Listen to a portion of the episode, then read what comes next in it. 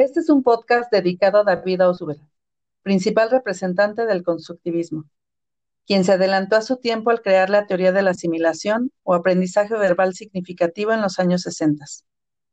Mi nombre es Lucía Villalobos y junto con mi compañera Cintia Piñones hablaremos al respecto. Bienvenidos. Hola Lucy, buenas noches. Hola Cintia, ¿qué tal? Bueno, quiero empezar diciendo que para Auswell el aprendizaje era una asimilación y retención de los contenidos de una manera progresiva y significativa. ¿Podemos empezar desde ahí? Claro que sí. Hablemos de una reestructuración de las percepciones, ideas, conceptos y esquemas que este aprendiz posee en sus estructuras cognitivas. Para este aprendizaje debemos de tener ciertos componentes, yo te podría decir que se debe de tener una actitud, una aptitud y lo más importante, los contenidos. Exactamente, esos componentes también podríamos aunar a ellos el que el alumno inicie con decidir o por decidir cuáles de las ideas que ya existen en su estructura va a utilizar o las va a relacionar con las nuevas y después eh, va como a hacer una, un análisis de lo que puede incorporar, las ideas nuevas con las previas, y en base a esto, esta información nueva la va a reformular para, para su posible asimilación en su estructura cognitiva. Si estas ideas nuevas y las ideas previas se pueden integrar en ese proceso de análisis, pues entonces se va a producir un aprendizaje significativo por lo que entonces el aprendizaje significativo sería esta asimilación, la acomodación de conceptos, o sea, un proceso de articulación e integración de significados. Así es. Sí, también hay que tomar en cuenta eh, habilidades, destrezas, valores, hábitos adquiridos para que los pueda utilizar en diversos contextos educativos, permitiendo que esas estructuras cognitivas Em, integren las nuevas, la nueva información en base a sus estructuras previas o sus conocimientos previos.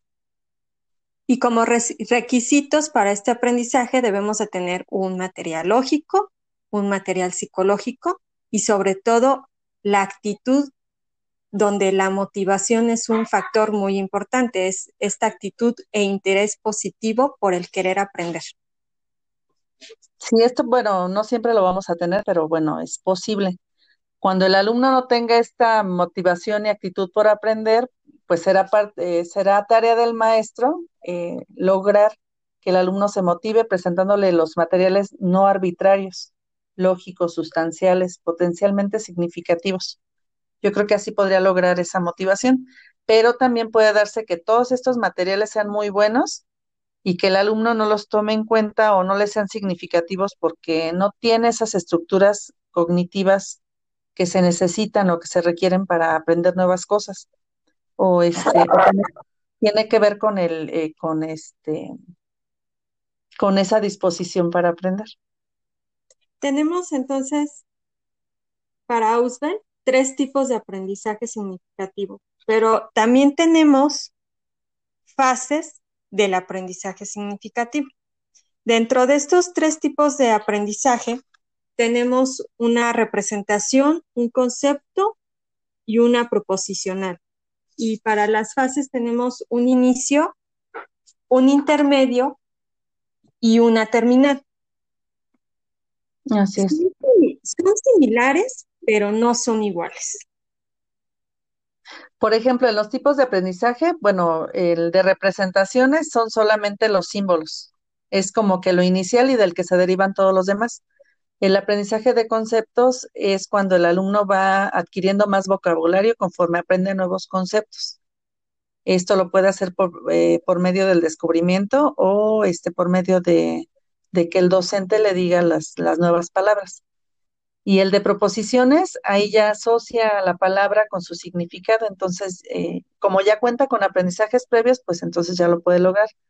Pero en relación con las fases, por ejemplo, la inicial, la, la intermedia y la terminal, lo podríamos relacionar en cierta forma eh, o podríamos hablar a la par de, estas dos, de estos dos aspectos, porque en la fase inicial el alumno recibe conceptos aislados. Aprende acumulando esos conceptos, los memoriza y eh, utiliza los conocimientos previos que ya, con los que ya cuenta. En la intermedia, em, él forma estructuras a partir de, esa información aislada que se le dio y de sus conocimientos previos. Se vuelve un poco más profunda la comprensión y se puede aplicar a diversas situaciones. Y en la fase final, él ya puede integrar esa información a sus estructuras eh, cognitivas porque ya tiene su conocimiento previo, ya se le presentó el conocimiento nuevo, los integró y ya tiene un mayor control de, lo, de la situación o de lo que está aprendiendo. Em, también tiene un mejor manejo de las, de, o dominio de esos conceptos. Tenemos varios tipos de aprendizaje. Eh, hablemos de estos dos primeros, que son el significado y el mecánico. Significativo. ¿Perdón? Significativo. Ay, perdón, eh, disculpa. El significativo y el, y el mecánico. En el significativo se tiene una relación entre un aprendizaje previo y uno nuevo, pero este aprendizaje previo debe de estar muy estable y definido. Se interaccionan los dos y entonces se forman nuevos conocimientos eh, muy complementados uno del otro. Y en el mecánico es una simple asimilación, almacenaje y repetición. Sí, porque es, es nada más una asociación arbitraria. Y en el significativo la información es, eh, lo más importante es que no sea arbitraria y que el significado sea lógico. Entonces, eh, esa es la diferencia principal. Y luego vienen estos otros dos aprendizajes, que es el de recepción y el de descubrimiento. En este de recepción, el alumno ya recibe ya así como que todo digerido. O sea, ya está todo hecho y como que te lo aprendes. Y en el de descubrimiento, el niño, la palabra lo dice, descubre, se crea sus conceptos, asimila eh, su propio aprendizaje.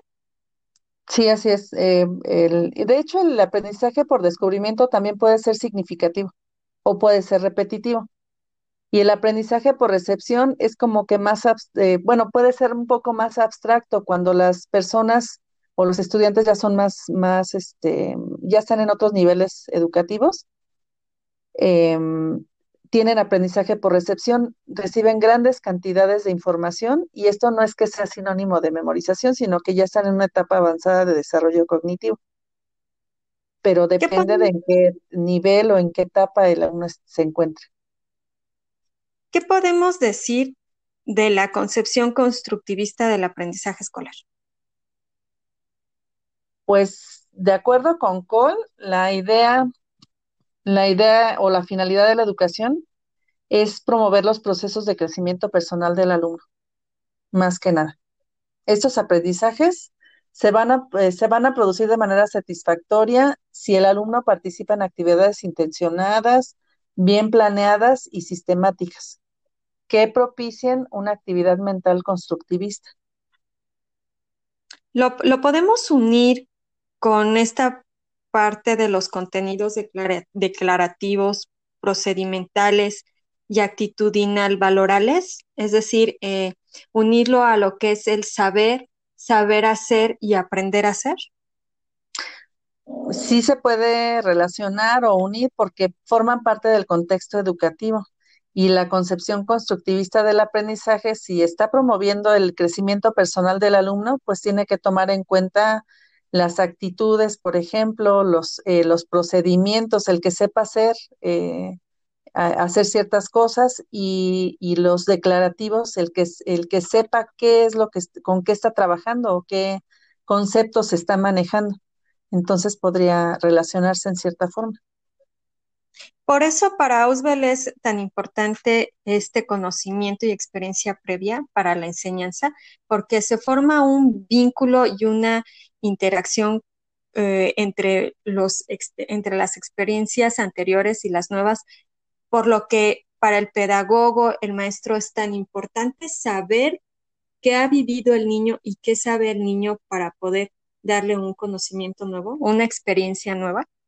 Pues con base en ello, pues planea, planea su enseñanza. Si, si conoce eh, o tiene conocimiento más bien de esta estructura cognitiva del alumno, va a poder planear de acuerdo a ello o con base en ello. No puede basarse en algo que no conoce, porque entonces el aprendizaje no se daría. Ni aprendizaje eh, memorístico, ni aprendizaje significativo. Tiene que conocer los antecedentes, el marco de referencia del alumno para poder ser o poder saber qué madurez intelectual tiene este para poder planear y poder ayudarlo. Por lo que podemos decir el objetivo de esta teoría de Ausberg es fomentar en el niño desarrollar esta habilidad para procesar la información, la habilidad para la retención y la asimilación de los conocimientos y, la, y formar para el niño una memoria a largo plazo? Sí, porque son habilidades mentales superiores que necesita para lograr aprendizajes significativos. Si no puede abstraer, si no tiene el lenguaje necesario, si no toma decisiones, eh, por ejemplo, si no tiene la atención necesaria para poder ah, atender a ciertos contenidos o instrucción de, por parte del docente, entonces le costaría más trabajo lograr esos aprendizajes significativos. Pues Auswell nos dejó una teoría muy bien basada que nos puede dejar a los pedagogos una, una muy buena herramienta para poder trabajar nosotros para con los niños. Me fuiste de gran ayuda, de gran guía. Muchísimas gracias, Lucy, por complementar toda esta información. ¿Quieres agregar algo más? No, gracias a ti, Cintia. Yo creo que eh, em, Ausubel nos ha, nos ha dejado algo muy importante, a pesar de las críticas de las que fue objeto su teoría, al decir que era un constructivismo hacia atrás, porque decían que, le daba más importancia al conocimiento previo a lo pasado que a lo nuevo. Yo creo que aportó mucho y el constructivismo cognitivo recibió mucho de él, porque siguen hablando, eh, siguen desarrollando otros teóricos su misma, a partir de su misma teoría. Entonces yo creo que va para más, o da para más todavía. Pues muchas gracias, Lucy. Muy buenas noches. Muchas gracias a todos por escucharnos. Esto fue Didáctica General en 12 minutos. Hasta pronto.